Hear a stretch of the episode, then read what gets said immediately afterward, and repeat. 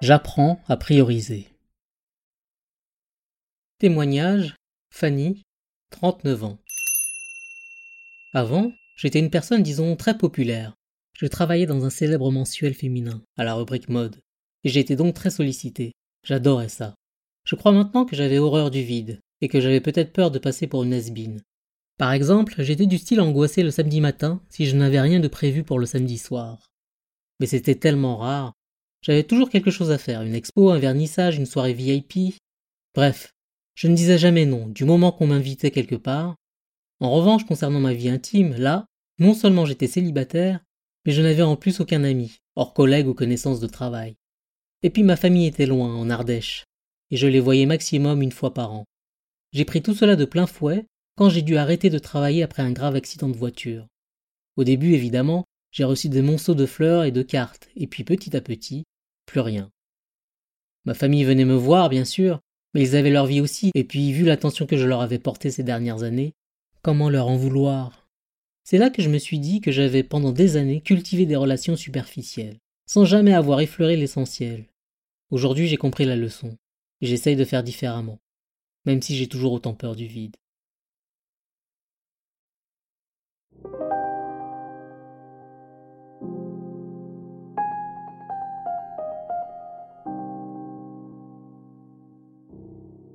Donner un sens à sa vie. Pourquoi ces quelques mots peuvent-ils devenir une question primordiale quand on travaille sur le lâcher-prise Tout simplement parce qu'on ne peut réellement lâcher prise que si l'on sait véritablement pourquoi on le fait.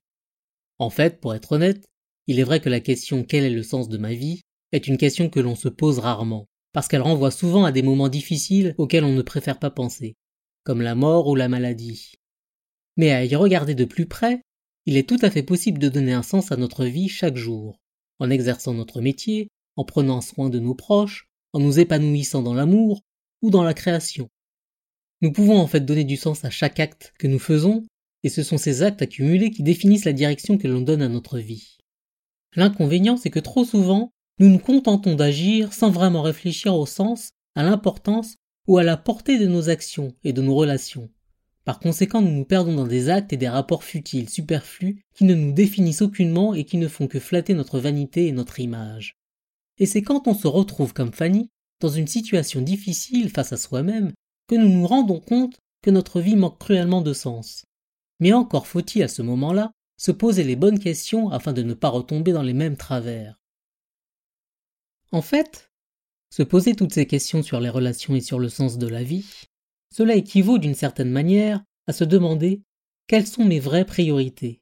Autrement dit, en plus dramatique, si je devais mourir demain, quels sont les souvenirs, l'héritage que j'aimerais laisser? Fanny, elle, s'est aperçue dans la douleur qu'elle laisserait certainement une image bien tronquée d'elle-même. Une femme gentille, certes, mais superficielle et seule. Elle ne s'est finalement jamais demandé quel était son objectif de vie, ce vers quoi elle avançait. Elle ne faisait que combler les espaces vides sans jamais réfléchir au pourquoi de ce vide. D'ailleurs, si elle a pris conscience de sa situation, elle a aussi pris conscience qu'elle n'avait pas encore résolu cette peur du vide, ce qui est déjà un pas vers le changement. En fait, combler les vides frénétiquement nous permet parfois de ne pas nous poser trop de questions, de ne pas faire d'introspection, et donc de ne pas souffrir. Car le vide fait peur, comme le lâcher-prise peut faire peur. Si je ne fais rien, vais-je encore exister? Alors qu'il faudrait peut-être profiter de ces pauses pour faire le point, vérifier que l'on avance toujours dans la direction que l'on s'est donnée, vers l'objectif que l'on s'est fixé, vers la vie que l'on veut avoir et la personne que l'on souhaite devenir. Le vide, c'est justement l'occasion de réfléchir posément dans une vie souvent trop occupée.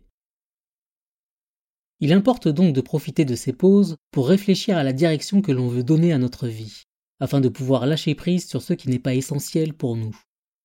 Nous avons déjà précisé que cela signifie se donner des objectifs. Évidemment, ces objectifs sont personnels. Mais attention cependant, car nous avons parfois tendance à mal formuler nos objectifs.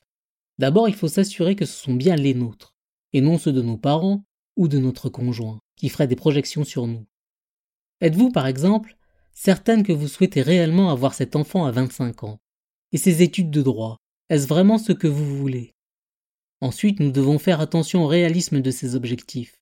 Car si nous arrivons à lâcher prise sur le superflu, mieux vaut faire en sorte que l'essentiel ne soit pas inatteignable. Alors oui, vous souhaitez être une rockstar, mais est-ce vraiment réaliste? Et pouvez-vous réellement mettre les moyens nécessaires à votre disposition pour atteindre ce rêve? Et ce, malgré votre temps plein, vos deux enfants. Ne serait-il pas plus satisfaisant de vous donner l'objectif, dans un premier temps, d'essayer de créer un groupe qui joue et s'amuse ensemble le week-end, avant de voir tout de suite les choses en grand, en trop grand. D'autant que des objectifs trop ambitieux ont plus tendance à nous paralyser qu'à nous motiver, tout simplement parce que nous avons peur d'échouer.